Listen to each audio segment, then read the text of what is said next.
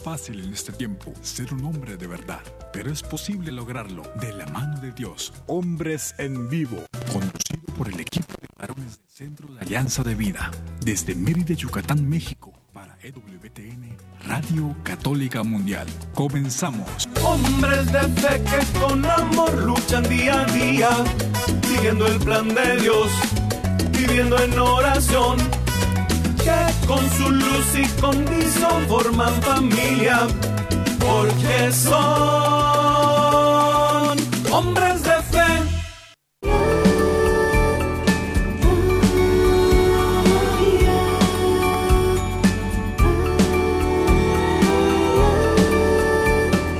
Ando alegremente, despierto en la mañana, veo la luz brillar. Cantos de los pajaritos, me dan ganas de cantar. Abro los ojos y todo es hermoso, no tengo por qué llorar. De todo lo malo se saca algo bueno, hay otra oportunidad. Maravilloso, maravilloso eres tú. Maravilloso, maravilloso, maravilloso eres tú. La naturaleza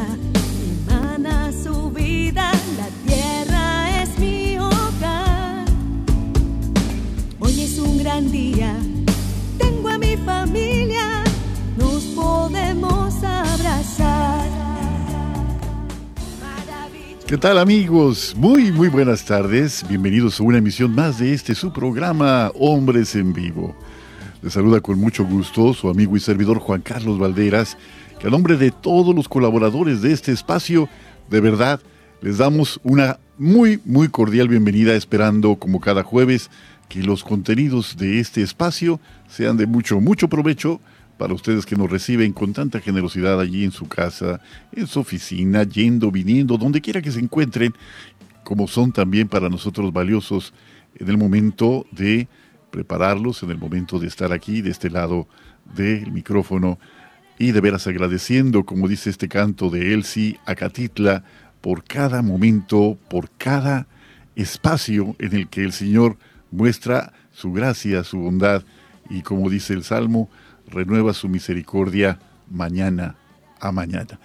Bueno, pues habiendo dicho todo esto, de verdad que gracias, gracias a todos y a nuestros colaboradores allá en Alabama, nuestros productores Daniel Godínez, Douglas Archer, nuestras más cumplidas gracias, gracias por este pues trabajo tan esmerado que hacen no solamente a favor de hombres en vivo, sino también en todos los programas que están a cargo suyo en la Radio Católica Mundial de EWTN. Muchas gracias Daniel, gracias Douglas Archer, allá en Alabama, los cuarteles generales de Radio Católica Mundial. Y aquí en Mérida, Yucatán, la ciudad blanca en el sureste mexicano, en la península de Yucatán, agradecemos también a nuestro querido amigo César Carreño, pues esta mediación suya que hace posible que esta señal llegue a Alabama y de allí las emisoras afiliadas y a todas las plataformas de Internet en América y el resto del mundo. Muchas gracias entonces, queridos amigos, y bueno, pues también queremos, para empezar, para empezar este programa, poner a su disposición los medios para que esta comunicación sea de ida y de vuelta. Por favor, llámenos si quieren hacerlo. Se marca desde los Estados Unidos, desde el 1-866-398-6377. 1-866-398-6377 si marca desde los Estados Unidos. Si marca fuera de los Estados Unidos, marcando el 1205-271-2976. 1205-271-2976. Nuestra página www.alianzadevida.com también está disponible para ustedes, lo mismo que nuestro correo, alianzadevidamx.gmail.com y en Facebook. Síganos en Facebook con AV Hombres Católicos en Vivo. Y como cada jueves les recordamos, si se perdió el programa, si no llegó, si no lo pudo sintonizar, si tuvo algún imprevisto, no hay problema alguno porque puede recuperar el podcast de cada programa en Spotify. Ahí, con mucha diligencia, con mucho esmero, nuestros colaboradores cuelgan el podcast de cada programa a la brevedad. Así que, pues con la gracia de Dios, este momento pues será de verdad, pues de mucho provecho para todos aquellos que deseen con un corazón abierto, con un corazón dispuesto, encontrar en este espacio un momento de gracia, un momento de gracia muy especial. Pues habiendo dicho todo esto y habiendo sorteado las peligrosas aguas de esta fuerte lluvia aquí en Mérida, Yucatán, llegando aquí safe al estudio con César, aquí, pues, porque cuando llueve en Mérida, quiero decirles, llueve muy fuertemente. Afortunadamente el piso, el suelo es calcáreo, de tal manera que drena con bastante rapidez. Eh, les platico también que aquí la península de Yucatán es famosa por los cenotes, es decir, son eh, cavidades en el eh, subsuelo que almacenan agua de una gran calidad, ¿no? Una gran calidad, son hermosísimos espacios para la recreación, para simplemente contemplar esta belleza, pues de verdad. Entonces drena rápido el agua cuando llueve. Sin embargo, mientras está el encharcamiento, pues como en cualquier urbe del mundo, pues sortear esos espacios, los atorones en el tráfico. Bueno, gracias al Señor, aquí estamos y con esa alegría de compartir este espacio con ustedes. Bueno, pues esta tarde tenemos una muy, muy gran alegría porque el día de hoy, 8 de septiembre, recordamos el natalicio, la natividad de la Santísima Virgen María. Salve raíz, salve puerta que diste paso a nuestra luz. Madre amadísima, gracias por ese sí que cambió nuestra historia. Y bueno, en esta fecha tan especial que la tradición señala como la fecha en que nuestra madre nació, vino al mundo, tenemos esta alegría de recibir a un invitado muy, muy especial, un invitado que, pues desde luego, es eh, otra señal más de que el Señor tiene algo para ustedes, amigos, un regalo a través del testimonio que nos va a compartir. Y bueno, pues te damos la más cordial bienvenida, Juan Pablo Obregón, actor muy, muy querido allí en su tierra natal, Colombia, y con el que vamos a tener el enorme gusto de conversar. Muy bienvenido, Juan Pablo, este es tu espacio. Hola, hola, muy buenas tardes. Dios te pague, Juan Carlos. No, pues qué, qué linda bienvenida y qué día tan lindo para aceptar esta invitación. Dios les pague. No, pues encantado, eh, agradecidos de haber que haya reservado un momento de tu tiempo, esta hora que vamos a compartir pues para platicarnos este testimonio tan hermoso que seguramente ya ha movido el corazón de muchas personas, eh, Juan Pablo, tratándose tú de una figura pública y pues un testimonio muy hermoso. Para nuestros amigos que aún no tengan el gusto de conocerte, por favor, Juan Pablo, platícanos quién es Juan Pablo Obregón, qué hace, cómo es su familia, qué se dedica y un poquito más adelante vamos a platicar, si a ti te parece bien, de este testimonio que has llevado a muchos espacios porque el Señor ha tocado tu vida. ¿Te parece bien? Por supuesto que sí, Juan Carlos. Dios te pague por eso. Y bueno, em, Juan Pablo Obregón, como tú lo mencionaste, eh, soy actor colombiano, tengo 42 años. Eh, gracias a Dios, casado, tengo seis hijos aquí vivos, venimos para el sexto.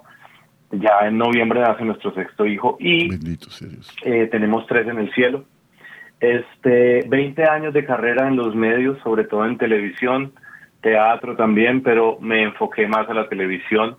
Este, y ahí fue donde también el Señor pues me, me necesitaba, que lo entendí hace un tiempo, porque por supuesto que en este caminar de intentar dejar a Dios que entre en, nuestras vidas, en nuestros corazones, pues uno es terco, se da golpes. Y hoy en día entiendo perfectamente por qué el Señor no me dejó renunciar a los medios, eh, eh, porque necesitaba que estuviéramos como un día como hoy hablando aquí, Juan Carlos, compartiendo, por supuesto, nuestro testimonio de vida. Bueno, mi testimonio, mi esposita no está en este momento aquí, nos estamos ayudando, ya está con los niños, este, para compartirlo con ustedes, porque de eso se trata, que entendamos que muchas veces el Señor permite cosas difíciles en la vida de cada uno para, para, para ayudarnos y para ayudar a otros y que esto del todo no es malo si uno decide darle el sí al Señor. Darle, perdón, el sí al Señor, fíjate qué, qué expresión tan fuerte. El tema de esta charla esta tarde así va a estar etiquetada para quienes la busquen después, para quienes acudan al podcast, va a ser precisamente la alegría del Evangelio, Juan Pablo, la alegría del Evangelio. Eh, tú seguramente, eh, pues, eh, has tenido desde muy joven experiencias que a los ojos de cualquier persona, pues, sean de un, un atractivo tremendo, ¿no? Un atractivo tremendo, el hecho de Entiendo que fuiste modelo en tu juventud antes de convertirte en actor, eh, que pues, tuviste un despegue tremendo en tu carrera, ¿no? Eh, entiendo que hay una, participaste en una, eh, especialmente en una telenovela, corrígeme por favor si en algo me voy equivocando, Padres e Hijos, que creo que es de las más recordadas, ¿no? la chica vampiro también leía por ahí sí, en Colombia. Bueno, este mundo de, luces, este mundo de la farándula, eh, pues ha de ser muy atractivo a los ojos de cualquier persona. Y pues desde luego, una luz muy fuerte no deja de deslumbrar a quien la observa. ¿no? Eh, platícanos un poquito, ya que nos has platicado que tu esposa y tú han formado una familia, de seis miembros, ya viene en camino el sexto de sus hijos. Eh, nos compartías que pues han tenido, han sufrido esta pérdida de, de tres eh, bebés, ¿verdad? En el vientre de, tu esposa, ¿es así, verdad? Sí, señor. ok.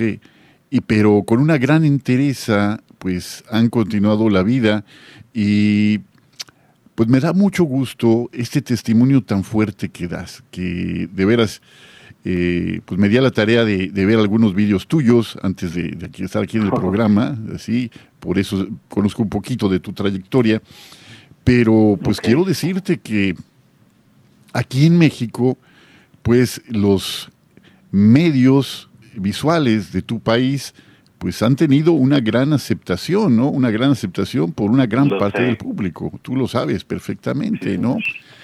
Entonces, de hecho, he eh, hecho producciones, perdón, que, que han salido allá en, en, algunos canales. Sí, como cuál, platícanos eh, para conocerte mejor, para que la gente te ubique mucho mejor, por favor. Gracias. A ver, tratemos de ubicar a las personas de pronto que están ahí. Esto a mí no es que me enorgullezca, pero es parte de mi recorrido. Por mí estaré haciendo producciones para Dios, pero lo he intentado y no ha sido tan sencillo. Necesito comunicarme con Eduardo Verástegui, por favor, que me tengan en cuenta. a ver si Eduardo Verástegui nos está eh, escuchando, por favor.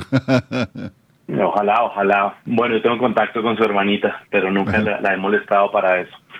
Em, bueno, allá algunas novelas, tú mencionaste una que le dio la vuelta al mundo, de hecho, y estaba en Netflix, que se llama eh, Chica Vampiro, eso es una novela de jóvenes, donde de hecho en el momento en que salían muchos jóvenes em, me, me, me, escribían de allá, algunos padres también. Hice algunas amistades por medios electrónicos con gente mexicana. Yo viví en el 2000, del 2003 al 2006 en México, en Ciudad de México también. Mi hijo mayor es mexicano. Ah, sí. Este, entonces tengo pues un cariño también muy grande por México porque pues eh, eh, si escuchaste nuestro, nuestro testimonio, Juan Carlos, te darás cuenta que allá el Señor permitió vivir algunas cosas para, para estar hoy aquí eh, hablando contigo y con las personas que nos escuchan. novelas, ¿qué más? Una participación pequeña en Betty la Fea, que fue una novela que le dio la vuelta al mundo también durante mucho tiempo. por ahí en Netflix hay algo que se llama alias JJ, persiguiendo a Escobar, creo que aún está un personaje pues muy duro que, que, fue una sorpresa cómo se volvió el personaje, pero bueno, eh, eh, actoralmente sirvió mucho. De La Ruta Blanca fue una novela que se dio en un canal, no sé si se llama Canal, canal 7 de Televisa. Eh, Doña Bella, una novela para Telefutura Estados Unidos que creo que también eh, por México la dieron. Herederos del Monte, bueno, honestamente no me acuerdo cuántas producciones eh, he hecho porque me acuerdo de las más largas porque uno como actor hace participaciones que no son tan largas, pueden ser de 3 a 10, 15 capítulos y uno se acuerda de las que normalmente fueron más representativas o en las que uno participó de principio a fin. Claro. Eso solo como para darles como de, pronto alguien diga, bueno, sí, sí lo vi en algún momento o no. pues como tú lo mencionabas, este, esto es una, uy, una, como dice mi esposa, una novela mal escrita por nosotros, pero en la cual el Señor tuvo misericordia, porque como lo mencionaste también nosotros iniciamos siendo modelos. Yo, yo inicié siendo modelo en el año 99, pero a diferencia de muchos que lo buscaron, yo a mí entra una llamada equivocada al teléfono de mi casa y esa persona era una fotógrafo de modelos. Resulta una conversación después de, de hablar y me toma unas fotografías y empiezo a trabajar como modelo. Yo era deportista, yo era una persona muy tímida, por eso te decía hace, un, hace unos momentos que Dios tenía este camino para mí, porque yo nunca busqué, yo vivía en otra ciudad, yo en este momento vivo en Bogotá, la, capital de Colombia, pero en ese entonces vivía en una ciudad más pequeña que se llama Bucaramanga. la capital de Santander, y ¿no? Mi situación, sí, en Santander, sí señor, Bucaramanga, Santander, excelente. Eh, pero nuestra situación económica no era sencilla. Yo era un joven deportista 100%. Yo creo que jugaba básquetbol 300 días del año. Yo no soy muy alto, pero tengo un, metro con 88 centímetros de, de Claro que eres alto. Claro que eres alto, sí. Eh, pues para, para el promedio un poquito, sí. Pero lo cuento es para que de pronto la gente ubique que, que era deporte, deporte. Yo patinaba, jugaba voleibol, en básquetbol no le hablaba a una mujer porque me daba pena, no sabía bailar, me daba pena, no me interesaba el tema de, de, andar de, de, conquista. Y viene esta llamada equivocada a la casa que hoy en día entiendo que no era equivocada porque era el camino que Dios tenía. Ciertamente, no hay caminos equivocados. No hay caminos equivocados, efectivamente. Esto nos da y siempre nos recuerda el hecho de que Dios escribe derecho sobre renglones torcidos. No hay ninguna duda sobre eso. Como una llamada aparentemente fallida conecta a una persona con un camino completamente inesperado, no una puerta que jamás, jamás habría pensado en abrir. ¿Y cómo es posible que esa llamada sea justamente contestada por un hombre tímido, un hombre tímido que no se eh, atreve, en palabras propias de Juan Pablo, a dirigirle la palabra a alguna chica, ¿no? Y que de repente se convierte en pues un galán de telenovela, ¿no? Es una cosa asombrosa, de verdad, los caminos de Dios definitivamente no son nuestros caminos, queridos amigos. Definitivamente, sin embargo, en todo encontramos gracia en todo encontramos la mano providente de Dios que nos guía, nos acompaña y que puede sacar de cualquier hecho motivos de bendición abundantes para nosotros. De eso vamos a seguir platicando con Juan Pablo Obregón, hombre de familia, hombre de fe y testigo de Jesús. Estamos en Hombres en Vivo y el tema de esta tarde, la alegría del Evangelio. Siga con nosotros. Sé fuerte y valiente, no te rindas. Regresamos en un momento.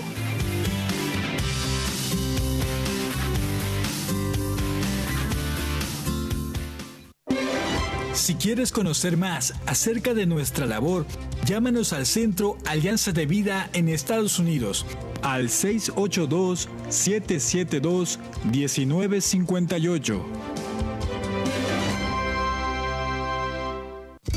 Mi familia y yo serviremos al Señor, según dice la Biblia.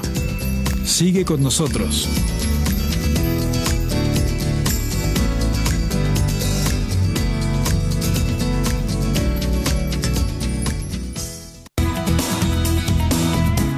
Gracias por seguir con nosotros en tu programa Hombres en Vivo.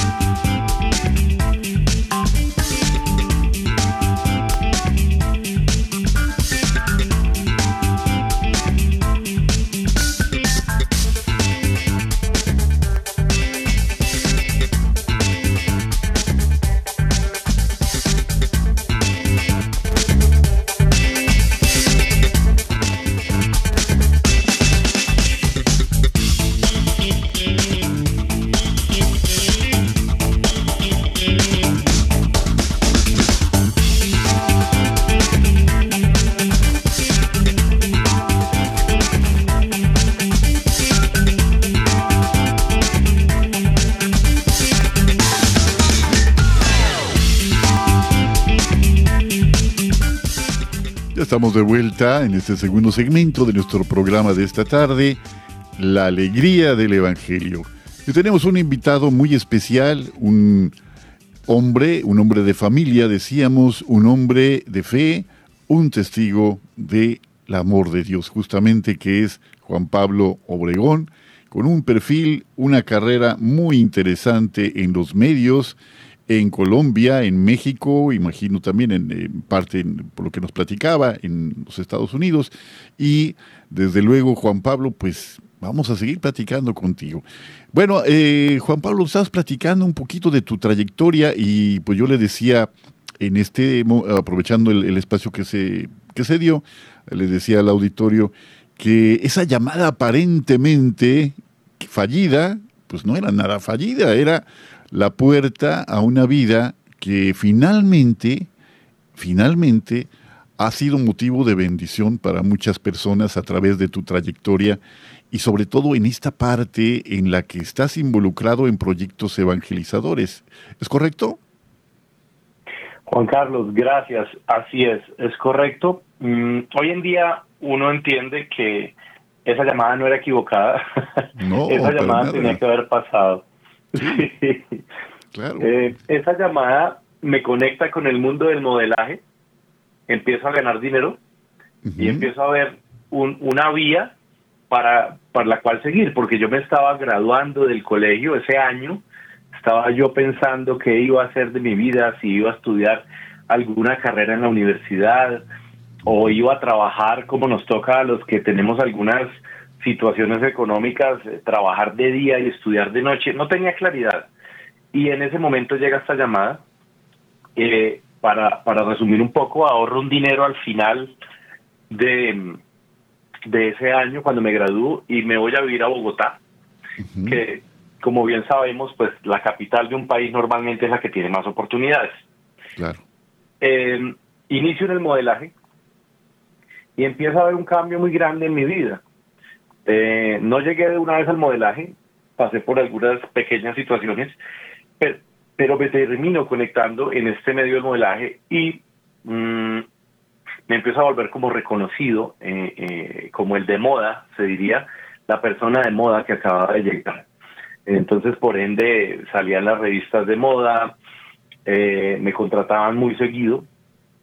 Este, y mi vida personal también empieza a cambiar. Pues, ¿por qué? Porque empiezo a aceptar todo lo que te ofrecen estos mundos, de la farándula, de, de, la vanidad, ¿sí? Em, ya no era ese hombre tan tímido, ¿sí? Ya yo no tomaba, no me tomaba ni un trago de vino, nada, y aquí empiezo a tomar ya algún licor, empiezo a salir de fiesta, ¿sí? Empiezo eh, con un tema de mujeres, eh, todo lo que no hacía empecé a hacerlo, ¿sí? Este, pasa un año en que pues consumo todo esto que me ofrecen los medios, eh, sobre todo el modelaje, y ahí es cuando llega a mi vida una pequeña participación en la telenovela que les mencioné, que se llamaba Betty la Fea. Esa novela, yo hice una participación como modelo y ahí me, mm, me conecto con televisión, hago un casting para otra novela muy reconocida aquí en su momento que se llamaba Francisco el Matemático. Y ahí empiezo en televisión en el año 2001, o sea, un año de modelo y empiezo en el 2001 eh, como actor. ¿Tomaste clases? ¿Fue algo espontáneo? ¿Te fuiste haciendo en la marcha? Nada de preparación. Imagínate con esta timidez. Yo jamás eh, teatro en el colegio, pues si no le hablaba a una mujer, eh, eh, Juan Carlos, imagínate cómo era, pero yo no sé qué vieron en mí y me escogen para, para ese personaje. Duro cinco meses en esa novela y llega otra novela a mi vida que se llamaba Padres e Hijos, que tú la mencionaste cuando hiciste la presentación. Sí. Mm, en esa, eh, cuando yo estaba empezando esa novela, eh, Padres e Hijos, que, duró 16 años en la televisión colombiana, una de las novelas más, creo que largas casi que del mundo. ¿En serio? 16 años, qué barbaridad. Sí, 16 años. Yo, yo, yo veía. Eh, ya era este padres, hijos y nietos, ¿no? Colegio. 16 años. ¿eh? Es que la vieron, tú calculas cuántas generaciones la pudieron ver, por lo menos tres generaciones. No, sí, qué bárbaro. No, no, no, bueno, adelante, perdóname, adelante. Entonces, pues claro, llego a esta novela. Ah, bueno, es importante saber que, eh, que sepan que cuando acepto esta novela, yo ahí estaba de novio con la mujer que Dios me regaló como mi esposa, pero estábamos llevando un noviazgo, Juan Carlos, de lo que todo el mundo dice normal, ¿no? Eh, con Hoy en día sé que, que, que, eso no, no, no, no es y, y de hecho, no promuevo para nada el tema de tener relaciones prematrimoniales, sino todo lo contrario, eh, inclusive la castidad en el matrimonio la promuevo. Bueno, las cosas que, que, ha hecho el Señor. Entonces, mm, en ese momento también me han ofrecido irme a vivir a México eh, como modelo. Yo digo no, porque prefiero quedarme en esta novela Padres e Hijos. ¿Qué pasaba con esta novela? Que el que entraba ahí se hacía famoso en un mes ya era famoso, porque la veía la mayoría del país. Sí, era ya algo de tradición que tenía uno que ver. Sí, entonces yo a los tres meses ya era muy, muy reconocido en Colombia. Eh, empiezo a salir en, no sé, creo que en México también hay una que se llama TV Novelas, una revista que es como famosa. Aquí también. también eh, y en todas estas revistas de, de farándula, me empiezan a, subir, como dijo, como esa montaña rusa que uno en un momento sube, pero también después baja, así, así va a ser mi historia. Entonces, subo, eh, me creo famoso, me creo importante, eh, mi vida se vuelve tristemente muy promiscua con el, tema de las mujeres, bastante. Em, y también, ¿qué pasa? Empiezo a ganar buen dinero y eso, eh, ese cúmulo de cosas, pues me, me, llevaron a, sin yo darme cuenta, como perder mucho de lo que me había criado mi madre, eh, sobre todo, y los valores que me había inculcado, ¿no? Entonces, Em, ya yo salía mucho de fiesta, me tomaba mis tragos de más, era un poco irresponsable, me creía el más bonito del universo entero, el más importante, me comparaban con los mejores actores de Colombia que iba a ser el reemplazo de ellos, eh, y a los al año aproximadamente llega la primera novela que hacía Telemundo creo que saben cuál es Telemundo, ¿cierto? El, canal de Estados Unidos hispano. Y con Caracol Televisión, que es el canal más importante eh, de, Colombia. Y, voy a, protagonizar la primera novela con la esposa de Juanes, Karen Martínez. Eh, duró tres meses protagonizando la novela. Yo ya creí que yo había cogido el cielo con las manos, tomado, ustedes no dicen esa palabra, tomado el cielo con las manos. Y este mm, me reúne la productora y me dice que no puedo seguir protagonizando su novela porque me veía muy joven al lado de la antagonista y bueno, un cuento que yo lo creí, pero en el medio se esparció que a mí me habían sacado por mal actor, porque me la pasaba de fiesta y otro poco de cosas. Entonces aquí viene la parte de la montaña rusa en que uno empieza a bajar, ¿sí? Porque yo ya tenía mi carro después de un año y medio que yo no tenía ni para un refresco en el, en el colegio, año y medio yo tenía mi carro. Entonces, claro, esta vida llegó, yo la describo como que no llegó a pasos, sino a brincos. Y yo me salté muchas etapas. Dios, Dios por ahí, no, si acaso me ponía la bendición cuando pasaba frente a una iglesia y pare de contar, porque uno cree que no necesita a Dios cuando tiene cosas materiales, ¿no? Y bueno, esto pasa así, yo decido, eh, para resumirte, irme para México a encontrarme con mi novia, que, que hoy en día es mi esposa, y allá eh, vivimos, eh, estábamos juntos y vivimos otra etapa de las vidas, de nuestras vidas. Le doy un sí al tema de drogas, que nunca le había dado un sí a las drogas, eh, con un grupo de amigos que, que conocimos. Mm, eran de mucho dinero, yo me yo estaba, como se dice aquí, montado en mi película de que yo era Juan Pablo Obregón y pues, supuestamente allá me conocía. No, ya no me conocía nadie eh, pero yo estaba montado en mi película del protagonista, el galán, de todas estas cosas, como tú lo dijiste también, que nos venden y nos vislumbran, ¿no? Porque esto obviamente, esto lo, lo, lo emboba uno, lo, lo, lo distrae y, y te enreda de unas falsas seguridades. Yo no quería trabajar, esta gente me invitaba a todo, vivía en un sector muy bueno de Ciudad de México. Pasa un tiempo, quedamos en embarazo, eh, Ana María, se llama mi esposa, me quería dejar, cuando se entera que está embarazada, pues no me deja. Mm, y ahí empieza el primer regalo de Dios, que fue nuestro hijo Juan Ángel, que nació allá, el cual me abre una conciencia que yo no sabía que tenía. Sí, sí, es un regalo, el hijo, los hijos son un regalo de Dios, efectivamente. Es un regalo y, y total, esto no es un cuento, son un regalo si uno está dispuesto a recibir ese regalo. ¿Sí? Porque sabemos que hay muchos hombres eh, eh, o, mamás que, que, no quieren entrar en, en, la responsabilidad por amor de la paternidad o la maternidad. Pero cuando uno intenta, pues yo, yo me puse muy feliz cuando iba a ser papá, tenía 25 años apenas, digamos, muy joven para, para un ser papá muy irresponsable, digámoslo así. Eh, y llega Juan Ángel y, y él empieza de a poquito, el Señor a través de, él, como a, como a, hacerme caer en cuenta en cosas. En fin, quedamos en embarazo de Juan Sebastián, nuestro segundo hijo, también estábamos en México. Yo ya tenía ganas de regresar a la televisión. Yo estudié en México en una escuela que se llama Argos, Casa Azul. Argos es productora hoy en día. Sí, cómo no, eh, muy famosa aquí en Así es. Allá estuve haciendo algunos talleres. Bueno, algunas cosas en otros lados también, pero de estudio. Regreso en el 2006 a Colombia y empieza el infierno más grande de nuestras vidas. Mi esposa no se quería regresar porque sabía que aquí me conocía la gente, eh, allá prácticamente nadie, solo cuando iba a algún sitio colombiano. Y pues yo llego a la casa de mis suegros y los, los, los temores de mi esposa se empiezan a convertir en realidad.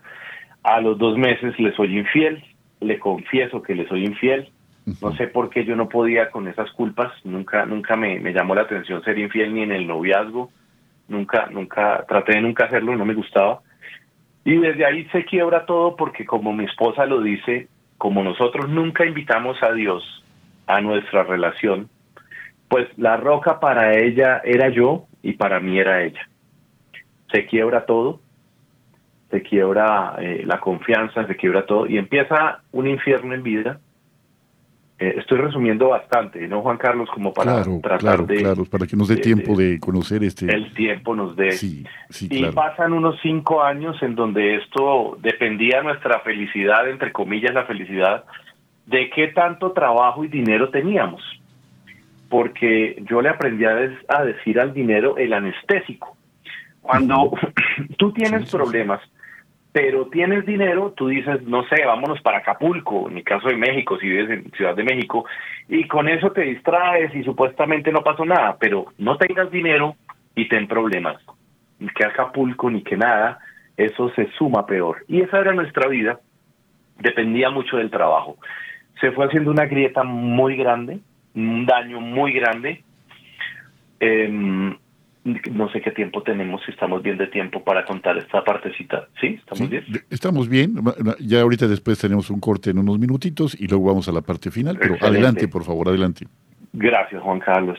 Mm, viene después de esos cinco años en, como les digo, que ya era bastante fea la situación. Mi esposa decide irse de fin de semana con su hermana a otra ciudad, a unas horas de Bogotá.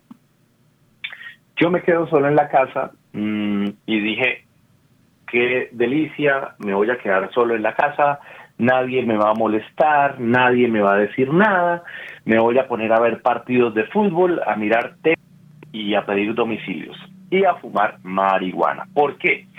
En México con ese grupo de amigos les comenté que, que, le di el sí a la droga y me quedó un poco el tema de la marihuana, pero eh, cuando llegué a Colombia prácticamente la dejé, fumaba una vez al año y esta iba a ser la siguiente ocasión. Compro eh, eh, esa, esa, esa marihuana y me, mm, me vengo a la habitación de mi casa, lo prendo el cigarrillo, ya estaba prendido el televisor y cabe aclarar que hasta este momento nosotros ya habíamos intentado decirle sí al Señor, porque como siempre sabemos, el Señor nos rodea y nos toca la puerta a través de alguien o de algo para decirnos, hey, aquí estoy, hijo. Y nosotros, tristemente, se la cerramos la mayoría de las veces. Pues ya nos habían mandado la mejor amiga de mi esposa, que entra en su proceso de conversión, intentó, venga, vayan a misa, hagan el rosario, pero todo esto lo intentábamos hacer a nuestra manera. Y ustedes saben que a la manera de uno esto no funciona. Así ¿sí? Ahí viene todo lo que vas a mencionar, Juan Carlos, de el Evangelio. Todo está escrito y ahí tenemos una guía.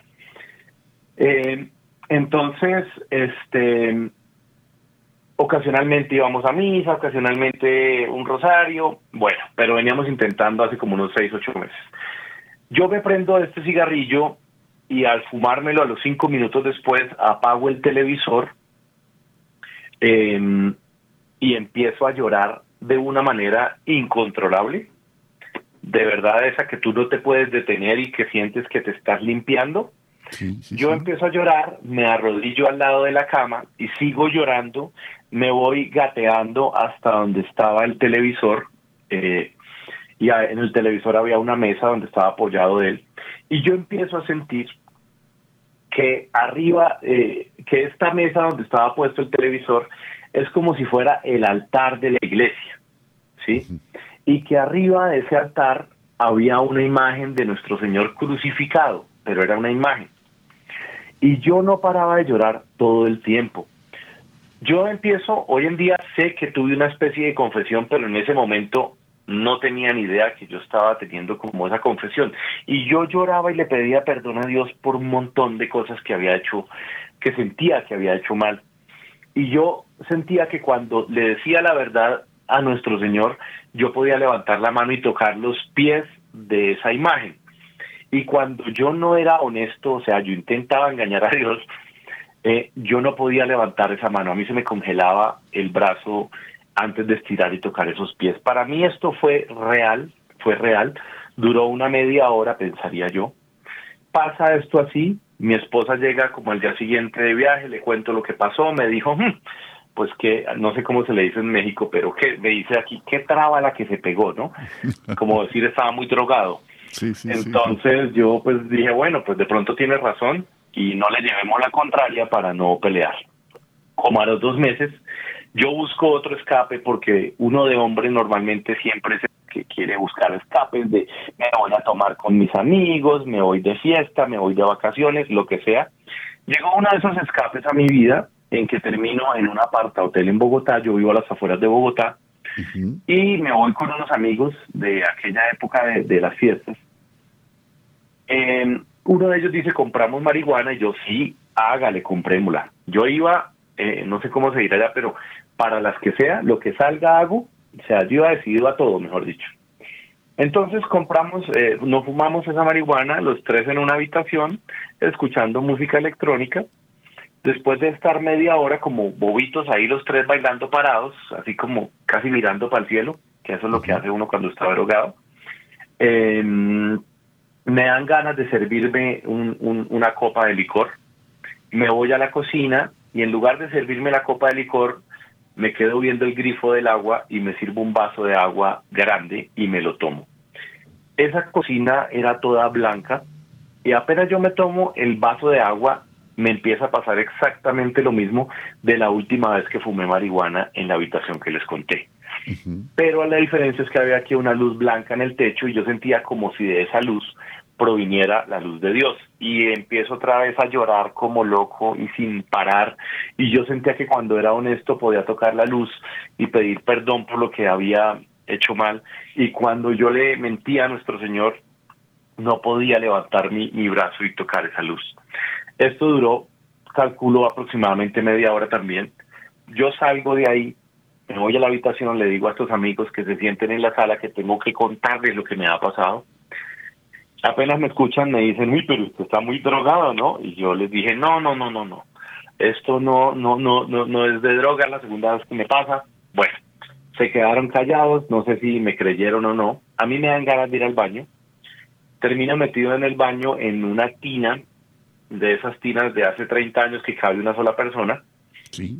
Y yo me, me acurruco, ahí me, me, no sé cómo se dirá en México, me, me recojo dentro de la tina. Sí. Y yo empiezo a sentir como si la Virgencita estuviera conmigo en la tina. Y otra vez empiezo a llorar y a pedir perdón, pero por las mujeres a las que yo les había hecho daño. Yo creí que no era, no era tan malo con las mujeres, pero me empieza una iluminación de conciencia de todas estas mujeres que pasaron por mi vida en, tan poco tiempo que yo ni me acordaba de los nombres, porque uno sale y se vuelve tan promiscuo que en una noche de fiesta conoce una y al otro fin de semana otra y termina en la cama con ellas. Bueno, eh, la Virgencita me empieza a mostrar que muchas de ellas habían quedado heridas. Así ellas dijeran que sabían que eso era de una noche. Me hizo acordar de nombres, de caras que ni me acordaba porque fueron tantas. Yo pida perdón y lloré, pida perdón. Y a la lista llega mi esposa Ana María, que en ese momento no éramos casados por la iglesia. En ese momento eh, aquí decimos arrejuntados. Acá también. Eh, yo la llamo como a las 3 de la mañana y le digo que me perdone porque otra vez le fui infiel. Y no solo le conté eso, le conté otras cosas. De, de, de, imagínense, porque yo sentía que tenía que ser honesto porque para mí ahí estaba la Virgen y yo no podía decir mentiras. Una, una infidelidad más le, le cuento Después le digo que me dijera algo, me dijo que me fuera para la casa, me voy para la casa. Por supuesto, mis amigos dijeron que yo estaba loco, que cómo le había hecho eso a ella, pero yo tenía que ser honesto. La situación ahí se puso tres veces más difícil. Imagínense si ya estaba difícil.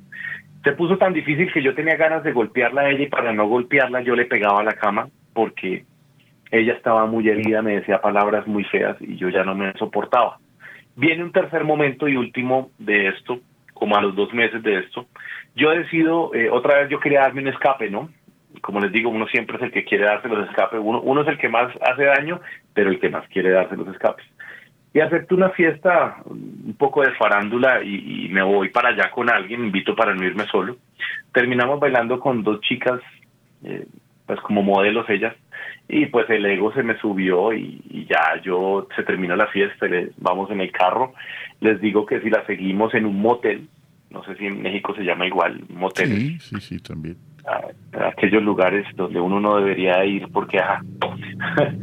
y em, llegamos al motel, estas dos chicas se acuestan en la cama, el, amigo con el que yo estaba eh, se sentó al lado de ellas como para mirar cómo íbamos a empezar todo este proceso.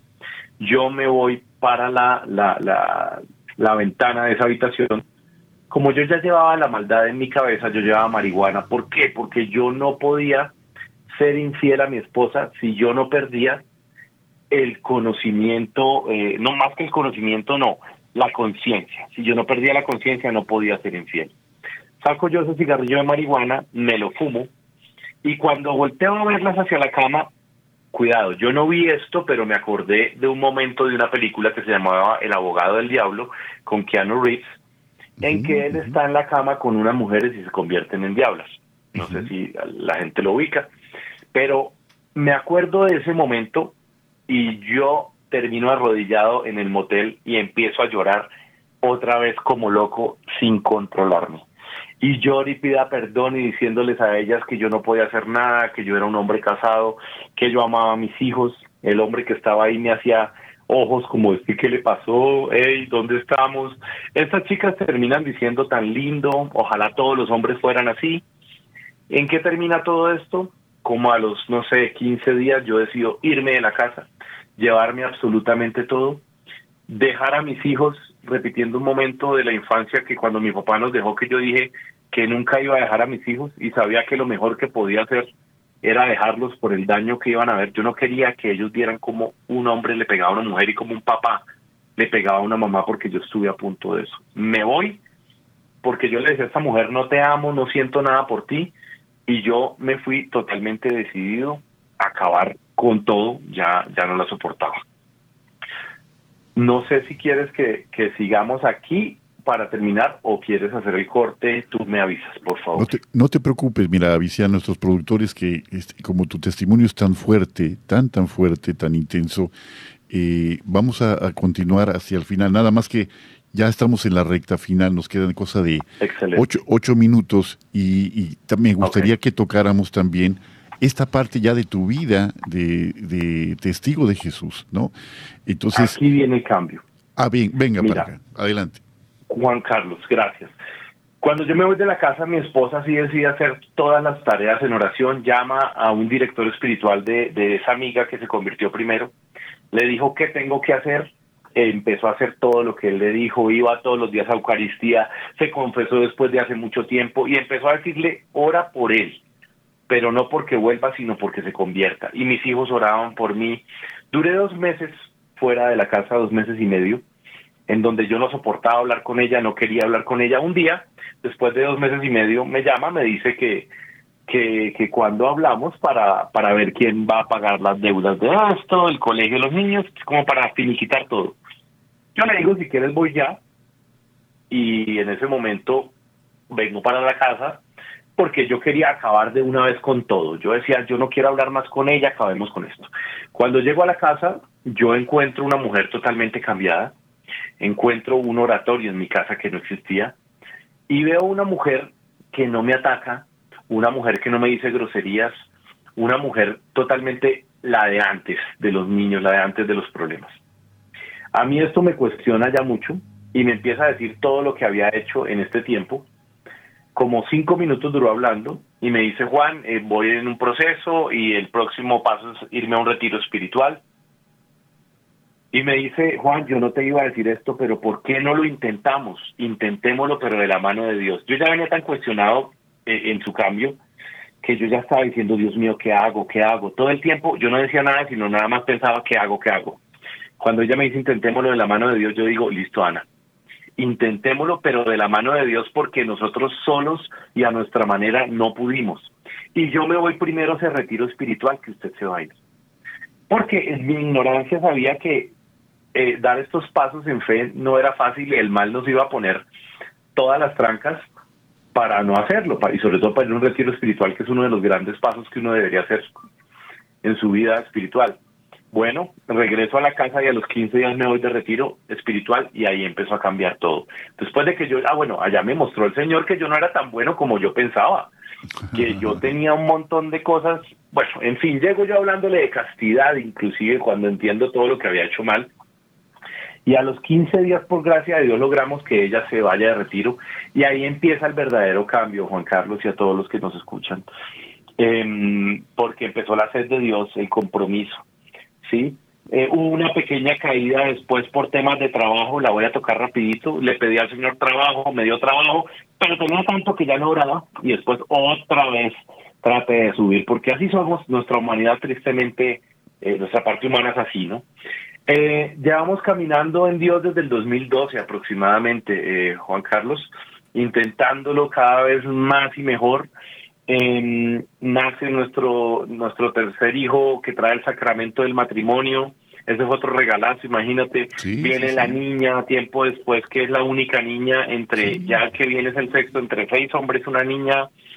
Eh, nos empezamos a hacer visibles en esta misión eh, Dios nos permite ser visibles, empiezo a entender yo por qué el Señor me permite estar en los medios y era para esto, para estar hoy aquí con ustedes desde, desde mi posición de actor de, de, este de este medio que vislumbra a tanta gente que lo ven como la perfección, que es que nosotros estamos llenos de dinero, que no tenemos problemas, etcétera, etcétera, tú lo sabes.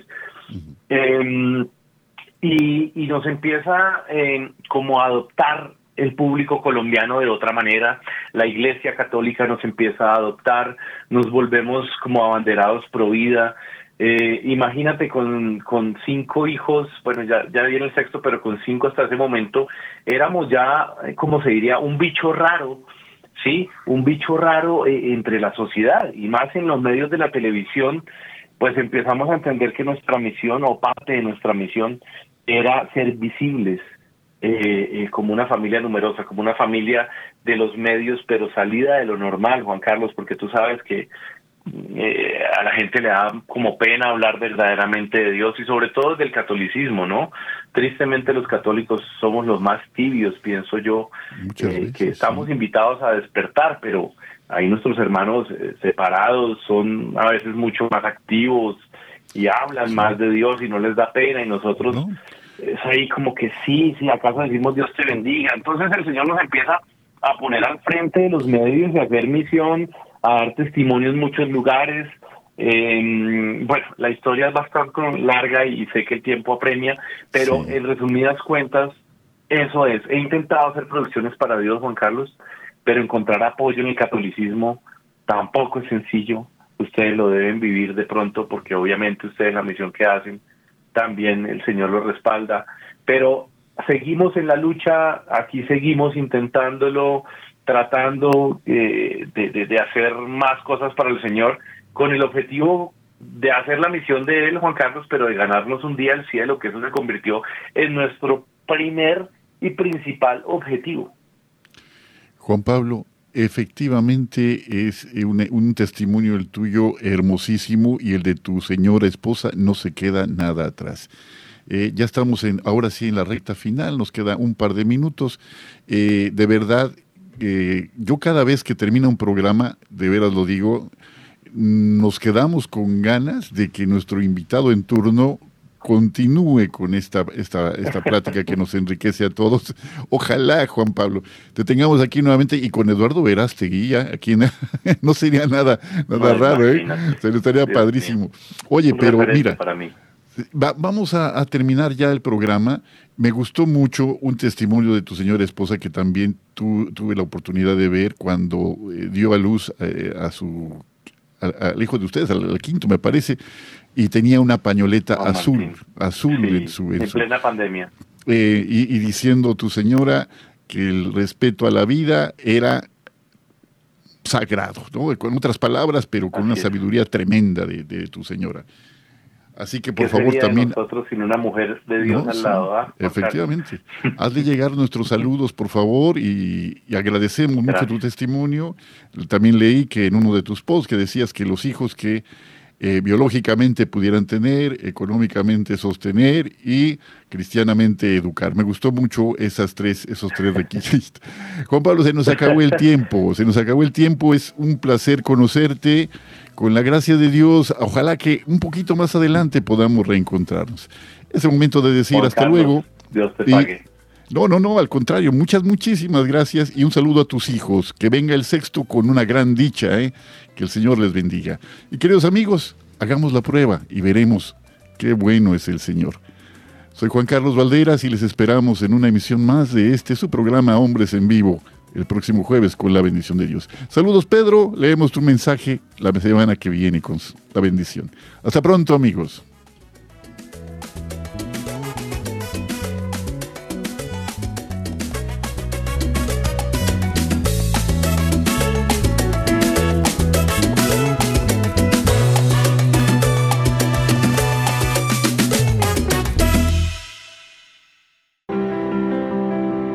EWTN, Radio Católica Mundial, existe gracias a tu apoyo.